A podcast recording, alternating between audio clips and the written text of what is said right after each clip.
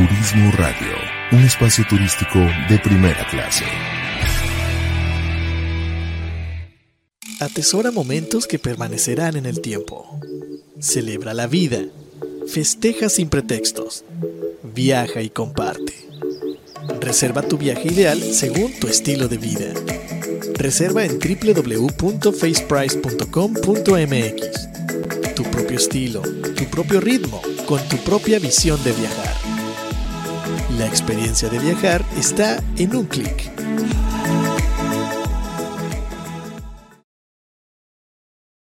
Fundación Ahora es tiempo de ayudar promueve a través de la unión de la sociedad el desarrollo, el mejoramiento e integración social a través de diferentes programas. Conócelos en www.fundacionatd.org. Usamos siempre el hashtag Yo me uno, porque el cambio solo lo podemos hacer si nos unimos. Fundación Ahora es tiempo de ayudar. Un espacio elegido por el gran hacedor. Para compartir ideas pensamientos, poesía, diálogos. Pero sobre todo para ayudarte a descubrir tu verdadero yo. Despierta. La tribu de Barak. Bienvenido.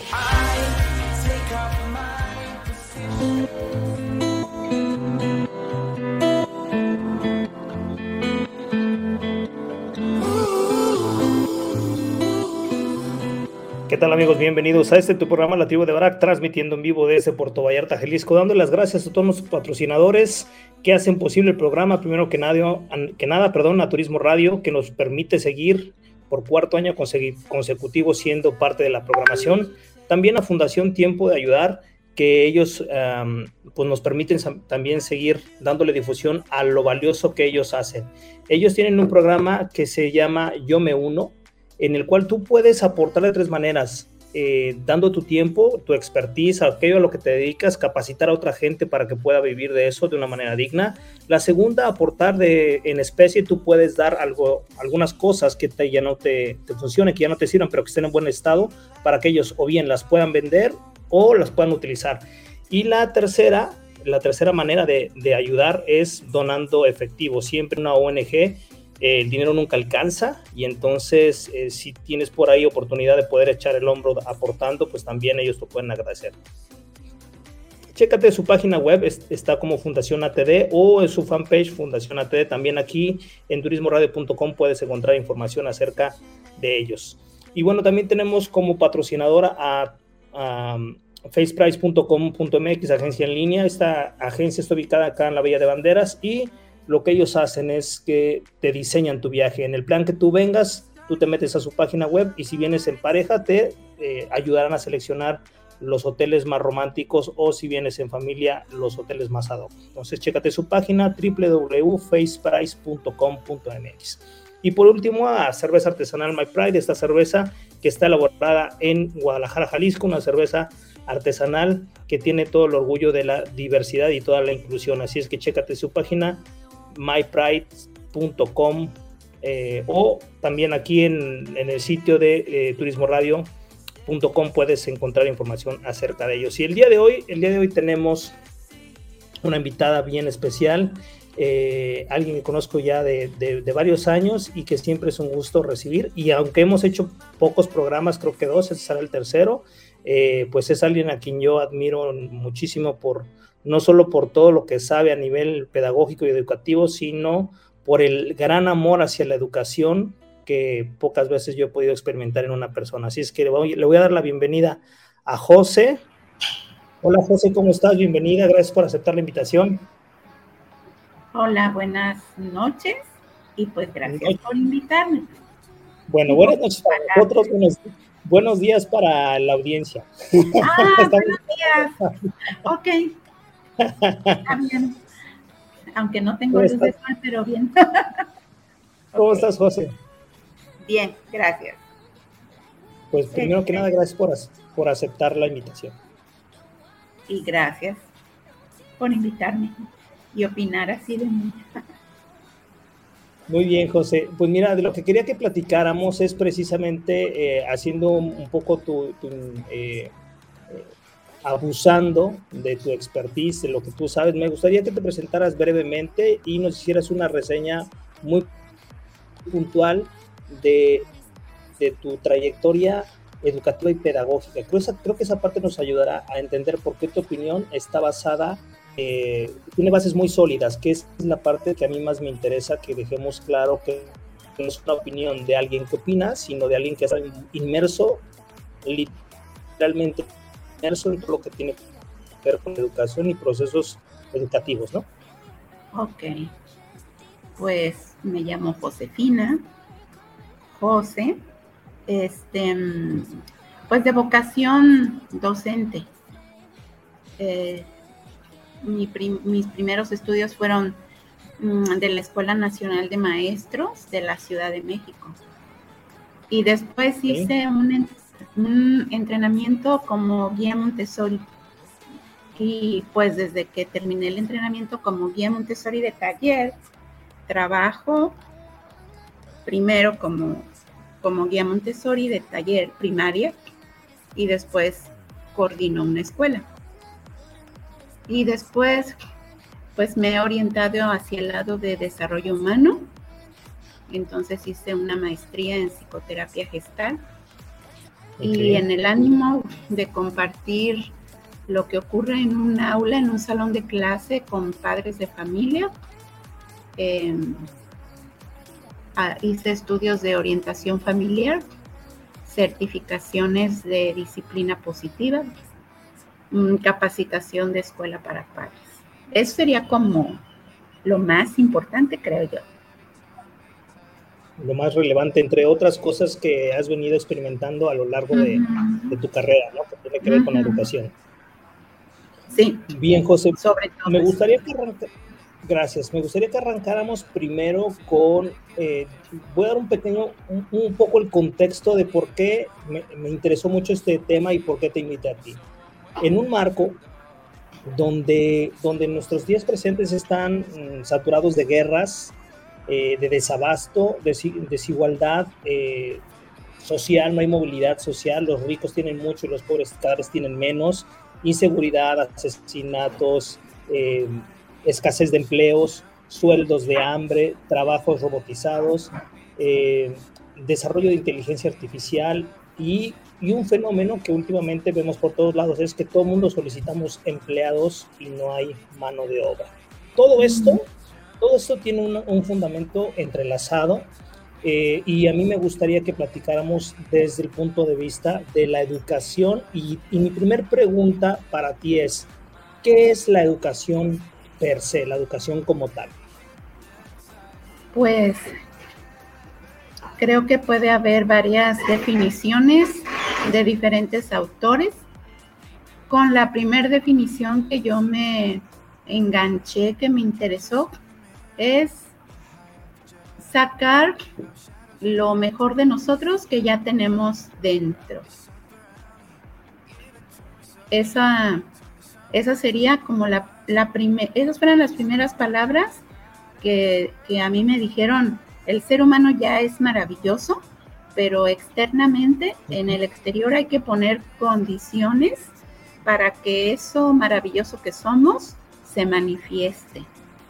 No es contra, en ese tiempo, te estoy hablando de los ochentas, contra esta idea que podía tenerse de que si vamos a la escuela, sobre todo que es o lo que se consideraba el espacio principal de educación.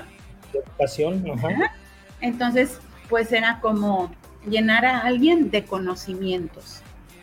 Contra esta idea, te repito, de que ya hay algo muy bueno en nosotros, maravilloso, pero hay que darle la oportunidad de que se muestre.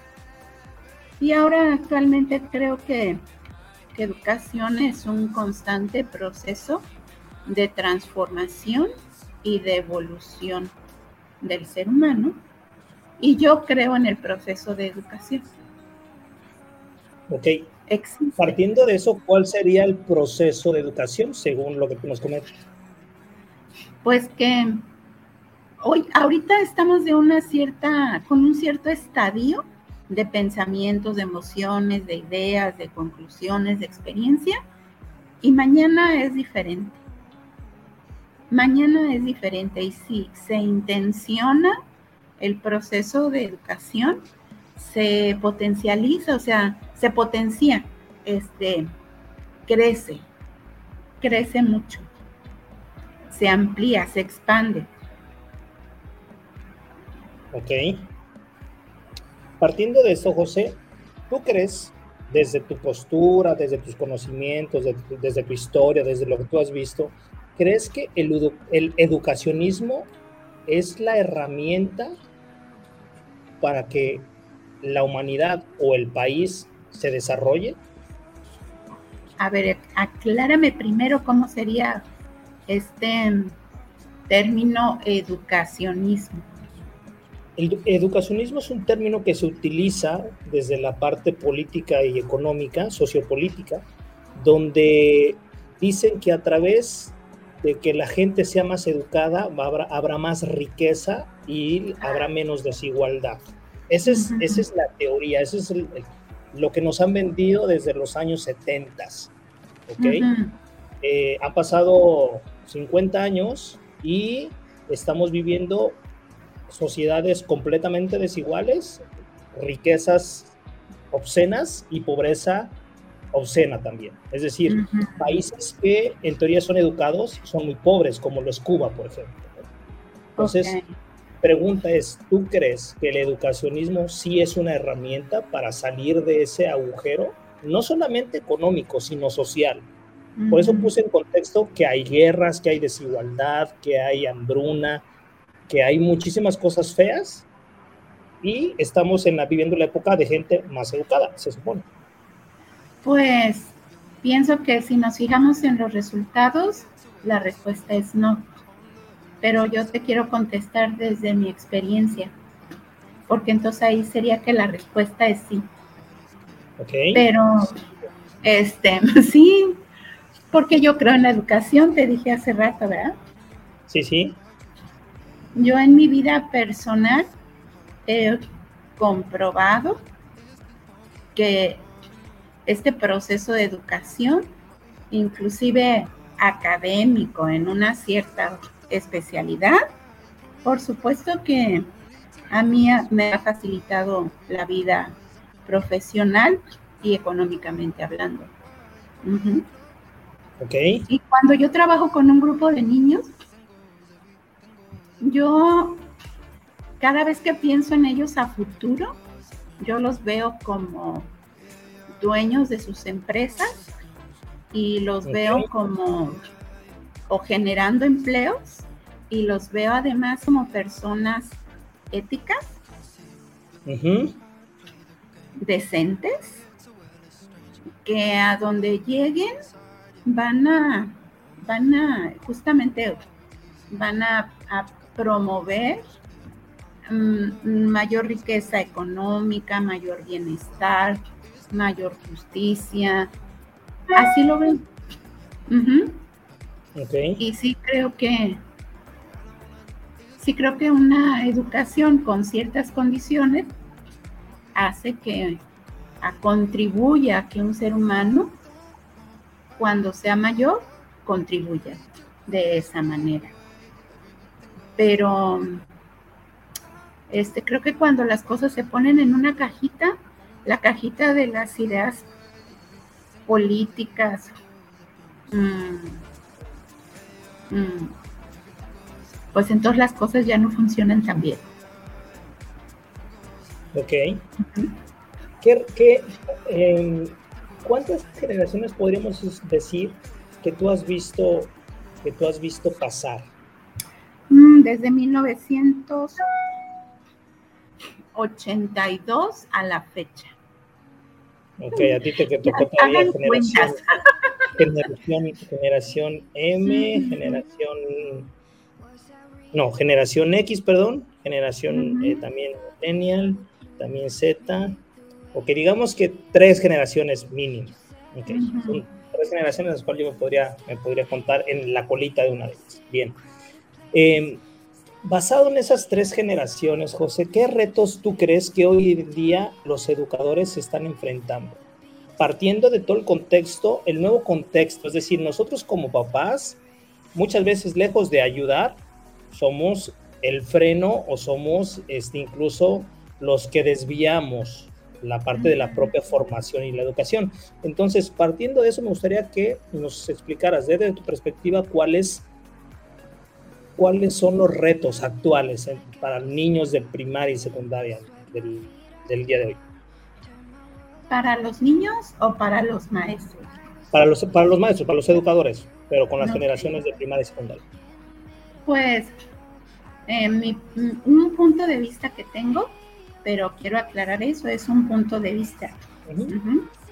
Este, un punto de vista es que a veces percibo a, a la sociedad en general como de la escuela donde yo trabajo, este, como de la puerta ahí para afuera, que hay muchas cosas en contra de la educación. Como dijiste, este, hay guerras, hay desigualdad, hay inseguridad, hay pobreza, este, y hay cosas emocionales, depresión, suicidios. O sea, el panorama si, si uno se fija en eso, no está nada bonito, no está nada agradable. Claro, cierto. Este, entonces, afuera está el consumismo, una vida muy rápida, una vida materialista. Mm, los padres están muy ocupados trabajando, ganando dinero pero ausentes de la vida de los niños. A veces, aunque están ahí con ellos bajo un mismo techo, también están ausentes. Entonces, esas condiciones externas que a mí me parece que muchas veces están en contra de la educación, ese es un gran reto. Los mismos docentes, los docentes jóvenes, son parte de esa sociedad apresurada, ocupada, que no se fija mucho en lo importante, que piensa que no se da por hecho este, el desarrollo educativo de un niño, de un ser humano. Luego, también las, los fines mm, como la la moda, la moda política. Los programas educativos de un sexenio son unos y al otro sexenio llega el siguiente tipo y, y, otra vez hay que volver a empezar como con un sector, una parte de un plan de desarrollo nacional. Entonces son muchos distractores de lo importante, en mi opinión. de, hecho, es, es, otro de los puntos que yo te comentaba, que a razón de, de, las materias que estoy estudiando en la carrera, y con un, con un reportaje del Excelsior del 2016, donde, donde enfatizan cómo el gobierno de Singapur en 30 años le dio la vuelta precisamente a, a la parte de la educación eh, ellos en, en, el informe, el informe PISA, ¿no? donde se, se evalúan a, a, las, a, los, a, los, países de cómo andan en, en, términos de rendimiento escolar, pues estaban a la cola y hoy día son, son pioneros en muchas cosas. Hoy día Singapur es ejemplo, fíjate bien, es ejemplo de no corrupción, es ejemplo de eficiencia, es ejemplo de honradez, es, es ejemplo de la brecha de desigualdad se cerró considerablemente en los últimos 30 años. Y estaba yo leyendo esto que me gustaría compartir contigo y con el auditorio, que a mí me encantó y me robó, eh, pues me robó la atención, ¿no? Dice, em, aquí en las dos cuartillas son una declaración de cómo desearían que fueran los resultados de su sistema educativo, resultados que encarnan en en personas con conocimientos, actitudes y valores. Para mí esto es clave. Conocimientos, actitudes y valores. es un documento de las aspiraciones de los ciudadanos sobre los futuros ciudadanos de este país. En el segundo paso comienza el desiderato. Lo primero, sólido sentido de alerta sobre sí mismo, es decir, conocerse a sí mismo. Una sensibilidad para escuchar la moral y finalmente las habilidades y conocimientos para enfrentar los retos del futuro, es decir, parte de uno, de la moral, de los principios y luego se va hacia las partes de, habilidades y conocimientos. El escolar deberá ser responsable con su familia, comunidad y nación. Sabrá apreciar la belleza del mundo que lo rodea con una mente sana en un cuerpo sano. Y el remate, deberá gozar deliberadamente con la vida sin desperdicio. Imagínate qué manera tan clara de ver cómo como sociedad deberíamos aspirar a que nuestros jóvenes vivieran un proceso en, todos, en todo ese sentido, porque em, hablo tal vez por Occidente, por los países que he tenido la oportunidad de conocer por trabajo, y lo primero es gana dinero o estudia, más bien estudia para tener un buen trabajo o, ser empresario y ganar dinero, ¿no? Eso es como, como parte del discurso y ya nos lo creímos y damos por sentado que esa es la ruta. Tengo que estudiar o, debo estudiar para tener, o sea, el primer objetivo es ganar dinero.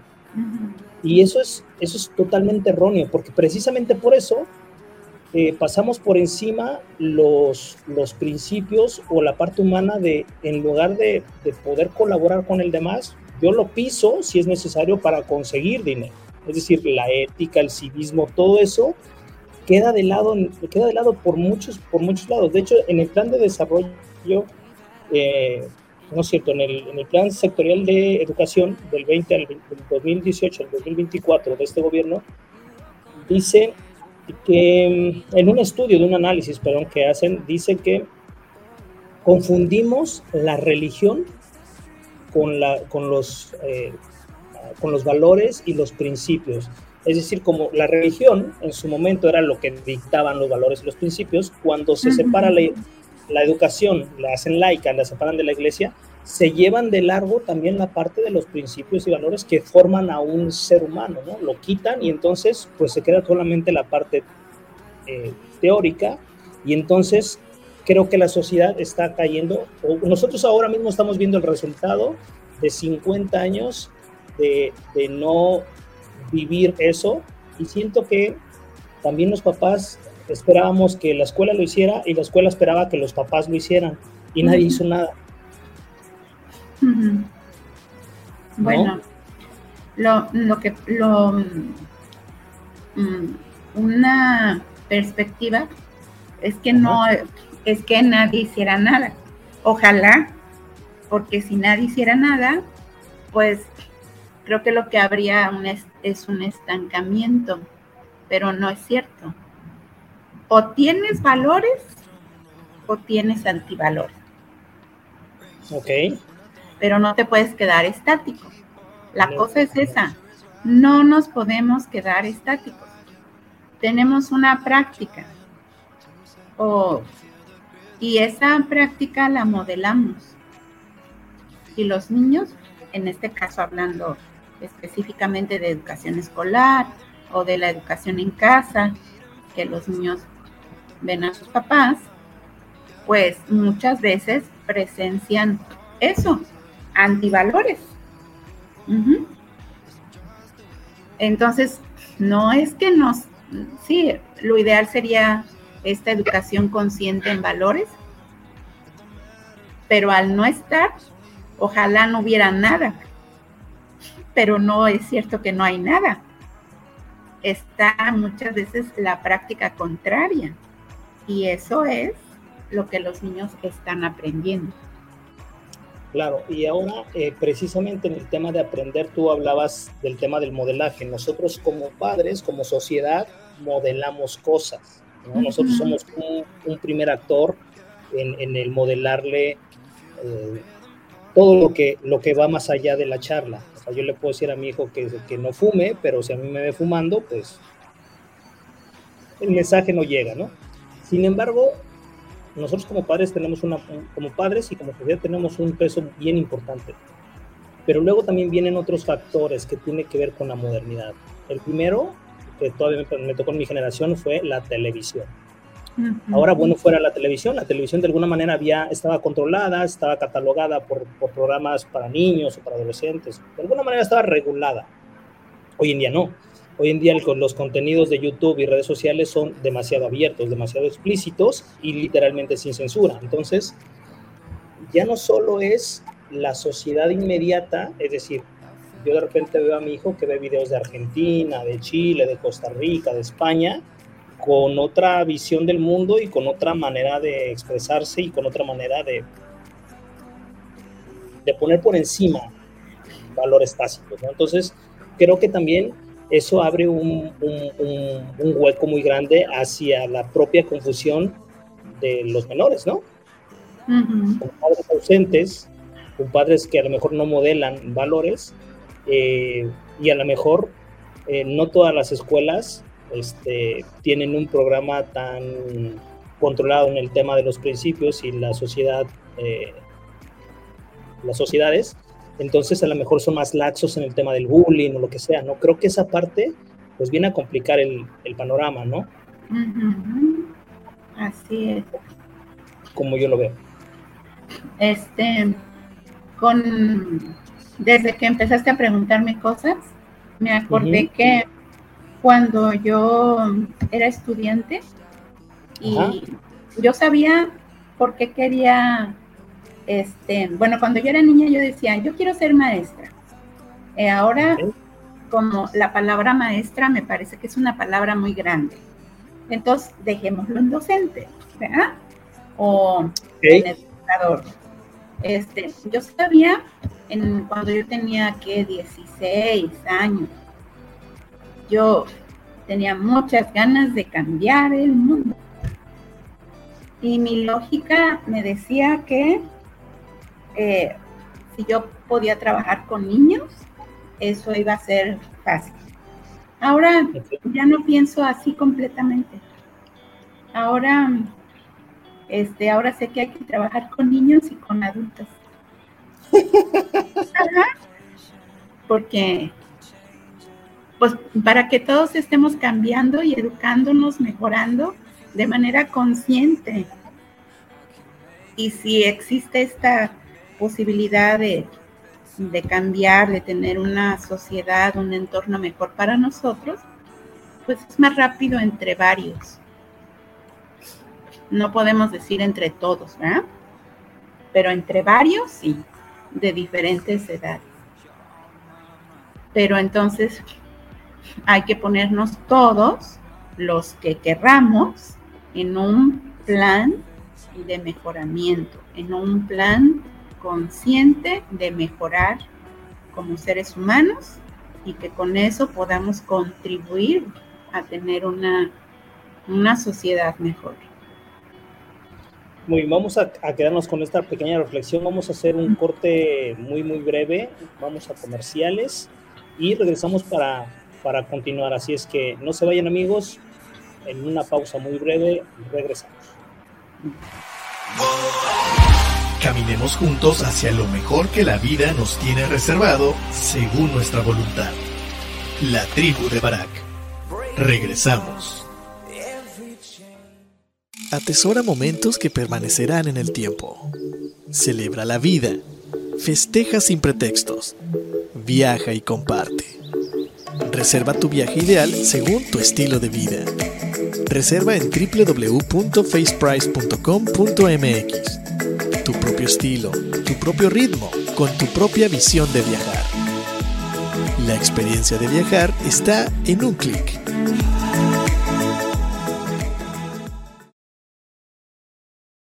Fundación Ahora es tiempo de ayudar promueve a través de la unión de la sociedad el desarrollo, el mejoramiento e integración social a través de diferentes programas. Conócelos en www.fundacionatd.org. Usamos siempre el hashtag Yo me uno porque el cambio solo lo podemos hacer si nos unimos. Fundación Ahora es tiempo de ayudar. Cuerpo, alma y espíritu, las tres dimensiones de tu ser interactuando en completa armonía. La tribu de Barak.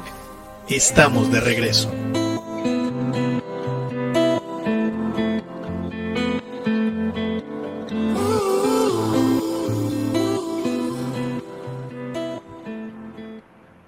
Amigos? Ya estamos de regreso. Este, estos son los pequeños comerciales. Estamos hablando de la educación y los retos que tenemos hoy en día en una sociedad que parece ser eh, los ajustes que hemos hecho de péndulo. Primero unos padres eh, bien estrictos donde no había chance de, pues, de reclamarles nada porque pues, la chancla y otras cosas hacían presentes. Y ahora una sociedad donde pareciera que quien tiene el control de la casa pues son los hijos y entonces estas dos, estos dos, dos extremos del péndulo pues no nos han ayudado a entender que realmente debe haber un, un centro, un equilibrio entre lo que nosotros queremos para los niños y lo que la vida les exigirá. Entonces, José, eh, continuando con lo que estábamos charlando, eh, la educación em, en, un contexto escolar, pues es más controlada, pero ¿qué pasa con la educación no formal o la educación informal, la que se da en casa? La parte mm. donde em, hay muchas creencias, ¿no? De muchas cosas eh, en casa y que esos de repente pues se trasladan al, a los recintos escolares y ahí empieza a haber un conflicto, ¿no? En, en, el, en el sentido de no es que en mi casa me dicen que tal cosa o yo profeso tal cosa. No, no necesariamente religión, pero sí de, creencias en muchos sentidos. ¿Cómo, cómo, ¿Cómo esto afecta positiva o negativamente en un recinto escolar? Pues la definitivamente la, el proceso escolar que pasan los niños, es su vida en la escuela, con los objetivos de la escuela, que por cierto, se supone que un papá quiere esos objetivos porque busca la escuela, ¿verdad? Para, para sus hijos, pública o privada. Busca educación escolar para sus hijos. Y en teoría está de acuerdo con lo que busca esa escuela en particular y la manera en que lo busca. Pero entonces, lo, que yo observo es que para los niños es más fácil si las cosas en su casa son similares en cuanto a aspectos de orden, de rutinas, mm, de trabajar, de hacer cosas, este, de, ser un niño laborioso. Entre, entre más mm, desorden, falta de rutina, este, falta de actividad física, falta de trabajo para los niños en casa. Mientras más alejado esté esto, es en su casa, más difícil este, el, aprendizaje, el avance de un niño en la escuela. Em, en pocas palabras es eso, aunque hay varias sutilezas. Una sutileza, por ejemplo, es Mm, eh, muchos papás, y bueno, y la mayoría de los maestros, espero yo, queremos que los niños lean, gusten de leer, les guste la lectura. Pero, ¿cuántos papás leen? ¿A cuántos les gusta leer? ¿No? Queremos que sean cultos, que sepan de la historia de México, que sepan de civilizaciones antiguas, de los grandes descubrimientos de la civilización, pero de nuestros, de los padres de familia, ¿les gusta esto? ¿Irían con agrado a buscar un museo, a mirar una obra de teatro, a oír música clásica, por ejemplo? Sí, Sí, fíjate, estaba viendo un dato, no sé si es real porque no decía la fuente, eh, ahora en, la información que nos, me mandó la universidad.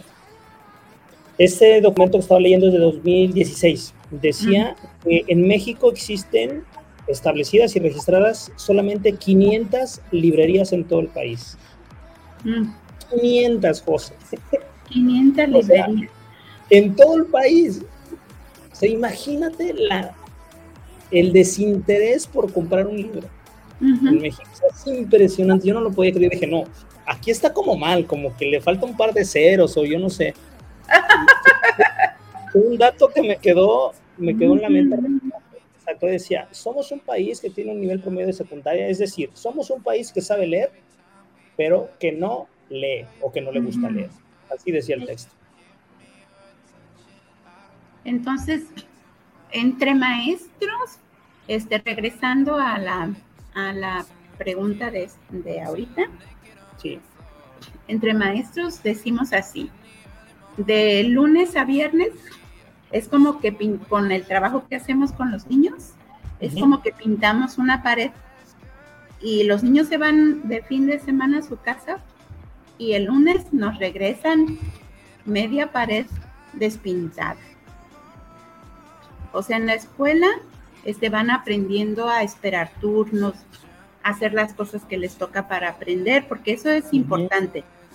Si tengo la oportunidad de decirlo ahorita, el mejor de los maestros, que sí tiene influencia, porque por eso, esa es una de las cosas de, por las que yo creo en el proceso de educación. El papel del maestro es muy importante, tiene que saber hacer su trabajo, pero nadie puede aprender por un niño, nadie puede aprender por nosotros. en lo que estemos estudiando, eh, nadie puede hacerlo por nosotros. Nosotros cuando somos aprendices, cuando estamos en el papel de estudiantes, somos nosotros los que tenemos que aprender. Nosotros tenemos que leer, tenemos que pensar, tenemos que concluir, mm, tenemos que hacer resúmenes, tenemos que comparar información, tenemos que hacer preguntas. Eh, cuando los niños son chiquitos, son ellos los que tienen que hacer las maquetas, los experimentos, las conclusiones, las observaciones el trabajo de aprender está a cargo de los niños. Cuando los niños son pasivos, agentes pasivos y receptores en su casa, entonces es, cuesta más trabajo estar en la escuela y agarrar el aprendizaje, aprender. Entonces, ojalá fuera papel solo nuestro, Ojalá nosotros pudiéramos lograr que los niños aprendieran y tuvieran un buen nivel académico. Eso no depende completamente de nosotros. El maestro tiene que enseñar, el alumno tiene que aprender. Claro.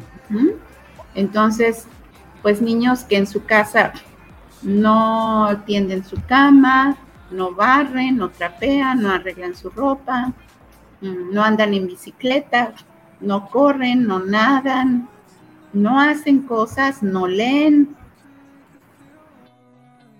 Es pedirle peras al olmo cuando están en la escuela. Entonces la escuela, pero la escuela no deja de hacer su trabajo en términos generales. La escuela no deja de hacer su trabajo de invitar al niño, de estimular, de ponerle eh, temas interesantes delante para aprender y actividades diferentes para que el niño mm, aprenda. Y en la semana vas logrando interés y que llegue temprano y que se apure a terminar y empezar y terminar un trabajito y luego otro y así. Y el viernes los mandamos a la casa y es como una pared pintada, lo repito.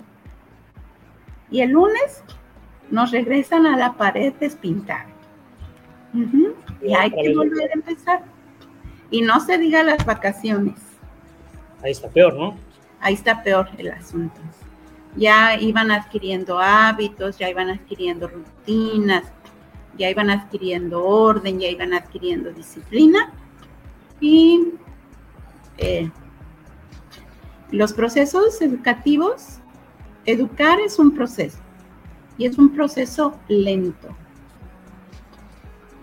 Y a veces, yo creo que, bueno, muchos papás en las conversaciones que tienen no se dan cuenta, pero se ve así, ¿no? Como, es como, llegan a la escuela, pagan o no pagan, pero llegan a la escuela y llegan así como con sus demandas, sus expectativas, etcétera, ¿no? Entonces, así quisieran, es como un coche que meten a un, a un taller de reparación y te, lo, y, te dicen, ¿no? Dos puertas, un motor amarillo, este, suspensión así, así. Ahí Me lo compone, me lo arregla y me lo entrega chulo de precioso y en un año. Ajá. Y los procesos educativos no son así. Y, nada más hay que voltear a verse uno mismo. Eh, cuando un, un adulto quiere crear un hábito o romper con viejos hábitos que no le sirven, ¿cuánto tarda? No es una cosa rápida, desafortunadamente o afortunadamente, pues. Entonces, ahí en el año escolar ahí vamos avanzando, avanzando, avanzando, pero los niños van a casa y tienen retrocesos muchas veces, muchas veces. No podemos generalizar. Hay papás bien apoyadores, hay papás que están al pendiente, hay papás que empiezan a aprender cosas, generan cambios y la cosa se pone más fácil. Entonces, en realidad, la escuela tendría que ser continuación de los principios educativos de una familia, no al revés. La escuela no puede ser el principal educador de un niño. No tenemos ese poder. Ojalá lo tuviéramos. Pero, pero José, ¿estarás de acuerdo? Y corrígeme si estoy mal que culturalmente, al menos en México, que es lo que me consta, lo vemos al revés. Decimos, no, que te eduquen en la escuela, ¿no? te mando a la escuela para que te eduquen. O sea, es algo que, que yo, eh, pues, yo lo vivía con mi mamá, tenía de repente esa, esa, idea y con mucha gente de su generación y muchos amigos que tienen hijos, que incluso la escuela son dos cosas, es para que eduquen al niño y para que me lo cuiden mientras trabajo, es decir, son, una guardería, o sea, no hay un objetivo más allá, eh, al menos en, primaria y secundaria, que pues es un, es un, lugar donde están seguros mientras yo trabajo, o sea, realmente a eso, a eso siento que se ha acotado la figura de la institución cuando literalmente va mucho más allá. Pues. Claro, así es. Y aunque, aunque de veras, de veras, de veras, este, la escuela pudiera generar todos los aprendizajes académicos de los programas oficiales, de los programas educativos, un papá debiera preguntarse, ¿qué, requiere un ser humano, un niño de X, Y o Y edad, para que logre aprender esto que dice el programa que puede aprender? Mínimamente necesitamos que los niños vayan descansados y desayunados a la escuela. Para entrarle, como en muchas escuelas pasa, este, su primer sesión de las 8 de la mañana, a veces 7 de la mañana para secundaria, su primer sesión va a ser la que mayor mm, exigencia tiene intelectual tiene, matemáticas, química, ciencia. Tenemos estudiantes, adolescentes que se están durmiendo a las 2, 3 de la mañana. Literal, van arrastrando los pies, van bostezando. ¿Por qué no entra en la mente de un papá que esas no son condiciones para aprender nada? Claro, claro. O sea, todavía podríamos hacer más si los muchachos llegaran alertas, despiertos, desayunados, bien dormidos, descansados.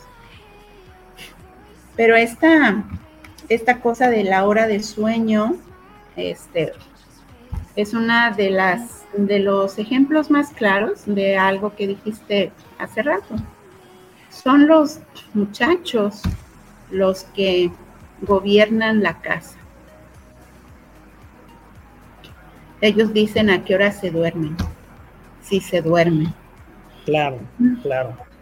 Eh, me gustaría para ir cerrando, José, un poco mm, hacer un, puente entre, entre cómo se fue, cómo fue, cómo fue cambiando generacionalmente la educación a nivel, a nivel familiar, las premisas que había antes y las que, y las que hay hoy, pero sobre todo en el sentido estricto de que estamos viviendo una época donde la fuerza laboral eh, es muy compleja, es decir, hay poco compromiso, no hay ganas de permanecer en un trabajo, no hay mm, deseos de progresar en un trabajo, es decir, los intereses se han diluido, pero tampoco hay principios que soporten una manera de, de ser de las nuevas generaciones. Entonces, si tenemos de entrada trabajos mal pagados, que no dan ganas de ir a trabajar, como por qué los jóvenes tendrían que aguantarse trabajos mal pagados y que, y que aparte de mal pagados no te, donde no te ves reflejado, es decir, pues qué de gratificante va a ser estar volteando, este, ¿cómo se llama? Eh, estar limpiando baños o estar volteando hamburguesas en un McDonald's, o sea, no hay nada gratificante en eso, y más si no es bien pagado, pues menos voy a querer ir a trabajar. Entonces, ¿Qué correlación entiendes tú que puede haber entre, entre, ese, entre esto que, nosotros como, como padres o los, padres de estos jóvenes que hoy son fuerza laboral, eh, pasó? ¿Qué pasó? Que ahora no, no tenemos una fuerza laboral resiliente, ni enfocada, ni comprometida, es más, literalmente no existe. Este, ¿Correlación? Desde el punto de vista de los cambios de generacionales en la paternidad, sí hay una explicación a eso, aunque a lo mejor yo no podría asegurar que sea toda la explicación, ¿verdad? Claro. Pero eh, eh, en sociología, la primera generación de padres que se estudia es la generación autoritaria, que en mi caso es de mis abuelos. Mis abuelos son nacidos en tiempos de la revolución y sus hijos son la generación silenciosa, que en mi caso es mi mamá. Ambas generaciones, por ejemplo, en este tema de, de trabajo, ambas generaciones apreciaban el trabajo. O sea, para, para personas de estas generaciones, tener un trabajo era algo maravilloso. Privilegio. Era un privilegio. Y este sí, las personas sí se sentían comprometidas con ese trabajo y tendían a ser leales a ese jefe, a esa empresa que, los contrataba. Mm, estaban acostumbrados, eran, ambas eran generaciones que estaban acostumbrados a ahorrar para obtener un, bien material importante como una televisión.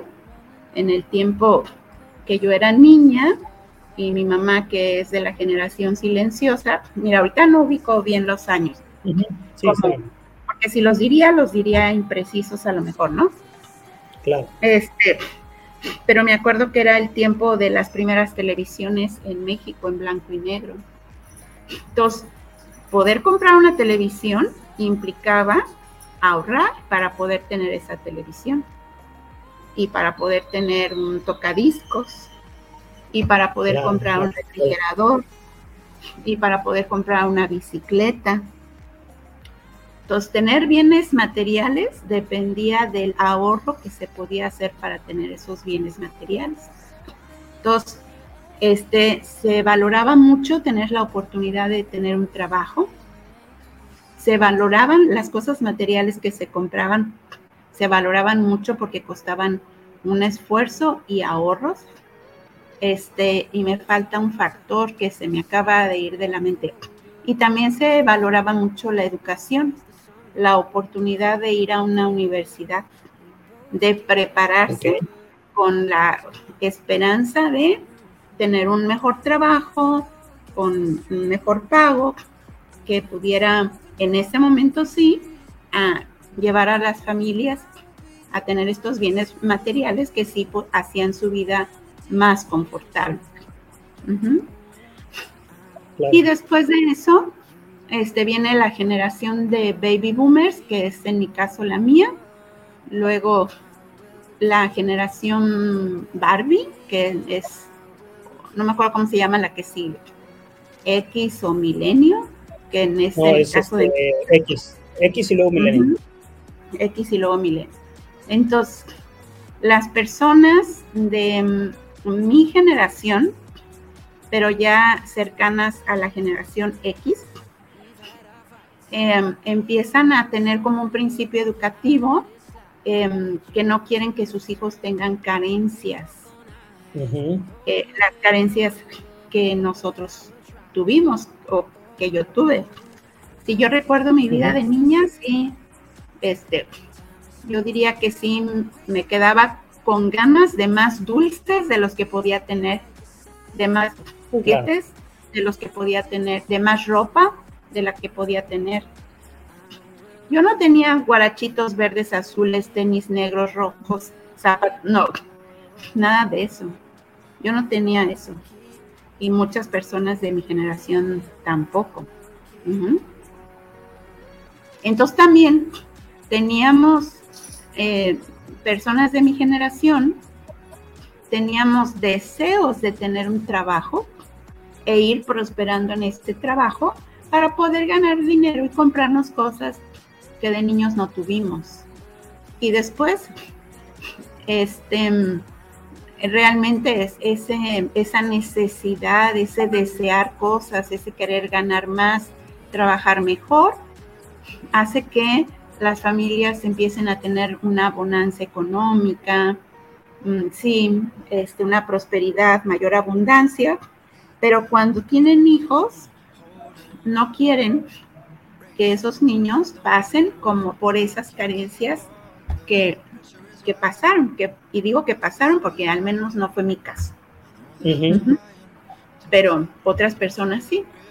Entonces empiezan a dar a manos llenas este, a los niños bienes materiales, por un lado para, pues para, este, pensando que un niño que crece con esta, con esta sensación de haber carecido de cosas, es una cosa traumática o un gran obstáculo en la vida de una persona, que no lo es completamente, o no lo podemos generalizar. Y también eh, creo que muy inconscientemente eh, los papás se sienten culpables de no estar con sus hijos y dan bienes materiales como sustituto de su presencia. ¿No? No estoy contigo, pero te traigo este regalo. Mira, te acerco esto, mira, te doy otro. Entonces, de hace como 10 años, yo creo para acá, yo oía, me tocó oír esto de algunos papás. Es que no me explico ¿por qué mi hijo no responde en la escuela, no responde en la casa? Si yo le doy todo, le compro cosas. Este, no tiene que pelearse con sus hermanos por los juguetes, ¿verdad? Porque cada quien tiene su bicicleta, su televisión, su teléfono.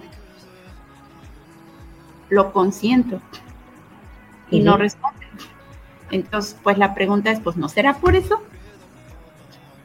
¿No será porque les damos todos y los muchachos ahora hay muchos niños que no, hay muchos niños que sí pasan carencias, por Dios, pues se están criando en la calle, ¿verdad? Sí.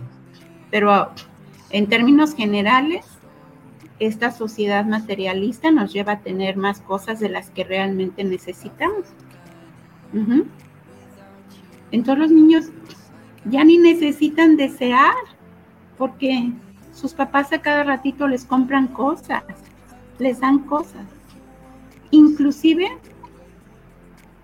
cosas que les es difícil económicamente pagar. Cierto. Y entonces, pues, eh, los niños no necesitan hacer esfuerzos, ni, ni ahorrar, ni portarse bien para que llegue Santa Claus, ni cuidar juguetes. Entonces, esa sería, esa sería una explicación. Yo veo que nuestros niños, observo, nuestros niños actualmente viven en un resort todo incluido. No necesitan hacer nada. No necesitan hacer nada. Se levantan y tienen un concierge. Para empezar, tienen un concierge que los va a ir a despertar, ¿verdad? Mi vida, mi amor, mi cielo, ya es hora, levántate, ándale, lindo, mira, vístete, y luego al rato, si mi, si mi vida, mi amor y mi cielo no se ha vestido, no se ha peinado, pues este, su ballet Lo va, a, lo va a peinar, le va a cepillar los dientes y ahí lo va a sacar y lo va a llevar a la mesa del desayuno. Y luego en la mesa del desayuno le va a decir qué quieres desayunar. ¿Verdad? A la carta. Y si son varios hermanitos, pues uno quiere quesadillitas y el otro quiere frutita y el otro quiere avenita y así. Y pues ya después se los llevan a la escuela, em, les compran todas las cosas que se necesitan para la escuela, las cuiden o no las cuiden, los papás les siguen acercando lo que necesitan. Luego en la tarde, pues muchos que tienen que la clase de pintura, que la terapia del lenguaje, que la clase de natación, ¿verdad? O su teléfono celular y sus juegos de video, pues para que no se aburran. Ropa de marca, vacaciones, objetos con un costo oneroso y que en lugar de ser compartidos por los hermanos para que no haya problemas, este, ajá, pues entonces uno para cada quien. o este, muchos niños, hijos únicos, ¿no? Así es. En resumidas cuentas, el papá con una muy buena intención quiere facilitarle la vida a los niños.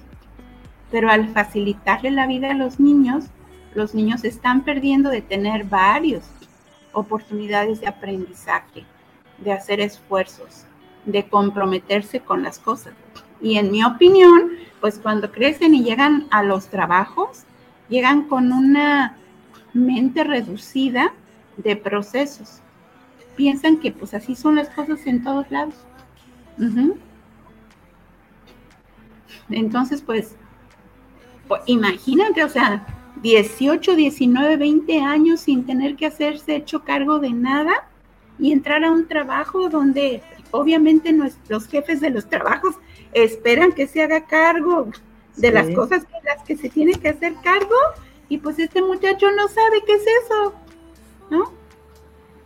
Y, aparte, y aparte, súmale que, que, no sabe, que no quiere y que le van a pagar poquito. Entonces lo primero que dicen, yo por eso, no, yo no trabajo, total, en mi casa me da todo. Porque sí, esa es otra cosa, pues los muchachos siguen viviendo en sus casas, muchos mayores, sin aportar y con los beneficios como de ser hijos de familia, ¿no? Las mamás les siguen lavando, cocinando, planchando, les pagan su internet y todo y no tienen que hacer gran cosa. Sí, está bien. Esa sería una, como una posible explicación. Claro. Muy cortita, muy parcial, porque eso, yo nada más ahorita hablé de cosas materiales, pero en el área de las emociones, porque una cosa que me platican las personas que se están enfrentando a esta cosa, pues en sus empresas de laborales, es que son personas a las que no se les puede llamar la atención, se sienten ofendidas y agarran sus cosas y se van. Sí, o sea, la generación de cristal. Pues cómo, o sea, no entiendo eso. Ajá. Y pues todo esto se cría, si ese es, si esa es la línea directa o, o indirecta de niño a un adulto que está en estas condiciones laborales, pues estamos hablando de niños que tienen que hacerse cargo de su aburrimiento o tendrían que hacerse cargo de su aburrimiento, de que si se moquetean o pelean entre hermanos, pues entre ellos mismos tienen que arreglar las cosas, que si se caen, pues se levanten, se limpien, se limpien las lágrimas y sigan adelante. Si las cosas les vienen mal en la escuela o si están llorando porque el papá o la mamá los regañaron, pues no se van a quedar así llorosos todo el día un niño puede lidiar con sus sentimientos, recuperarse y seguir con sus actividades del día. Pero hay muchos papás que están entendiendo, que creen que su misión es que sus hijos sean felices en esta vida y para que sean felices, la vida tiene que estar bien fácil. Y entonces les facilitan muchas cosas. Y les niegan así aprendizajes en lo emocional, aprendizajes en su capacidad de esfuerzo y, y, la, y también bloqueos importantes a nivel intelectual, porque los aprendizajes de la escuela requieren pensar, requieren pensar. Los juegos de video, las cositas en la computadora ahorran mucho esos procesos de pensamiento. Claro. Y a lo mejor cuando eres adulto, si ya lo sabes hacer y lo que necesitas es rapidez para estos procesos, pues ahí tienes las computadoras y las, eh, los iPads y los celulares, ¿no? Pero un niño necesita generar estos aprendizajes. Claro. Pues José, yo quiero darte las gracias por, por el tiempo, por, por esperarme, perdón por la tardanza, muchas gracias. Eh, se nos acabó el tiempo, te doy las gracias. Queda la invitación para seguir con una plática un poquito más profunda en este sentido. Y bueno, me gustaría que, pues, si quieres eh, terminar con, con, algún algo que le quieras decir al público, este, encantados. Pues que con aprendizaje, sí. Yo, si me permites, sí, sí. para quien escuche esto, con aprendizaje, con conocimiento, las cosas se facilitan mucho, incluyendo la, esta labor de ser papá.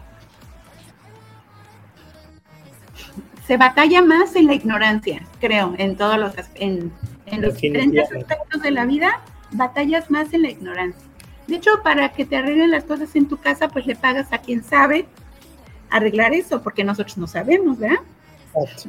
Y le pagas a eso. Entonces, realmente la vida de nosotros las personas en lo individual se mejora mucho si sabemos. Si sabemos de nuestras emociones, de nuestra mente, de nuestro cuerpo, de nuestro aprendizaje, de cómo generar dinero, etcétera, la vida se facilita mucho si aprendes eso. Entonces, como papá, también la vida de tu familia se facilita mucho si aprendes cosas de ser papá o si aprendes cosas de mejorarte como ser humano, de ser una persona más consciente. Hay muchos materiales a la disponibilidad fácil, relativamente fácil de nosotros. Libros, videos, conferencias en internet. Hay mucha información disponible que nos permitiría facilitarnos la vida a nosotros y a nuestros hijos. Seguro que sí. Pues José, muchísimas gracias otra vez, te agradezco mucho el tiempo y bueno, pues nos vemos pronto por allá en la Escuela para Padres. Amigos, muchas gracias por, eh, por continuar con nosotros. Les agradezco mucho que tengan un excelente fin de semana. Nos vemos la siguiente semana y los vamos a dejar con una rolita, recomendación de mi hijo Bruno y que la encontré a Doc para el día de hoy y se llama de ellos aprendí de David Roeso. Espero que les guste y nos vemos. Gracias, José. Buenas noches, gracias. Hoy voy a hablarte de mis héroes que me vieron crecer. Desde el león que se hizo rey hasta la princesa que rompió la ley. Si me preguntas a mí, de ellos aprendí que hay personas por las que vale la pena derretirse. Todo es posible, incluso lo imposible. Las virtudes a veces están bajo la superficie. La belleza está en el interior. Recuérdame aunque te diga adiós. Debo dejar de ser algo que no soy. Llorar me tranquiliza los problemas de la vida. Elimina de tu vida, se elimina tu sonrisa. Hay una lágrima por cada risa. Eres más valiente de lo que crees, mm, porque tenemos que crecer. La segunda estrella a la derecha, todo recto hasta el amanecer. Aférrate a aquello que te hace diferente. Si esperas el momento oportuno, era ese. Ohana significa familia, familia, estar juntos siempre y que nunca es tarde para ser joven. sigue nadando, sigue nadando, quiero ser como tú. Hakuna Matata vive y deja, vi, vi, vi, vi, Hay un amigo en mí, tan blandito que me quiero morir. De ellos aprendí. Cada día de lluvia tiene su arco iris. El camino correcto no es el más fácil.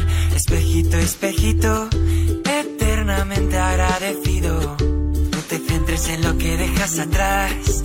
Busca lo más vital. Escucha tu corazón y lo entenderás. Supercalifragilístico espialidoso. Creo que sí que estás completamente loco. Cuento un secreto entre nosotros. Las mejores personas lo están.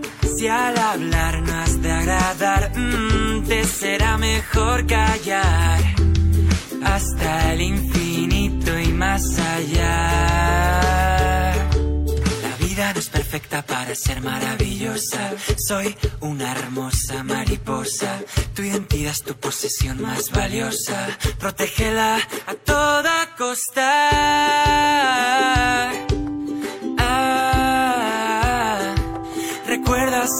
Quién eres y ya está. Sigue nadando, sigue nadando, quiero ser como tú. Hakuna Matata, vive y deja, vivi, vivi, babi, Hay un amigo en mí, tan blandito que me quiero morir. De ellos aprendí. Tira de la palanca, deshonra sobre tu vaca. Que hay que explorar lo inexplorado que nadie se mueva. Tengo un dragón y no tengo miedo a utilizarlo. De verdad, de la buena. sigue nadando, sigue nadando, quiero ser como tú. Hakuna Matata, vive y deja, vivi, vivi, babi, Hay un amigo en mí, tan blandito que me quiero morir. De ellos aprendí. Ahora que ya sabes quiénes son, me creerás si te digo que los animales saben hablar, que algún día sabré volar, que la magia es de verdad. De ellos aprendí que por mucho que vuele lejos de aquí, seguirán siempre junto a mí. Un espacio elegido por el gran hacedor. Para compartir ideas, pensamientos, poesía diálogos, pero sobre todo para ayudarte a descubrir tu verdadero yo. Despierta. La tribu de Barak. Te esperamos la próxima semana.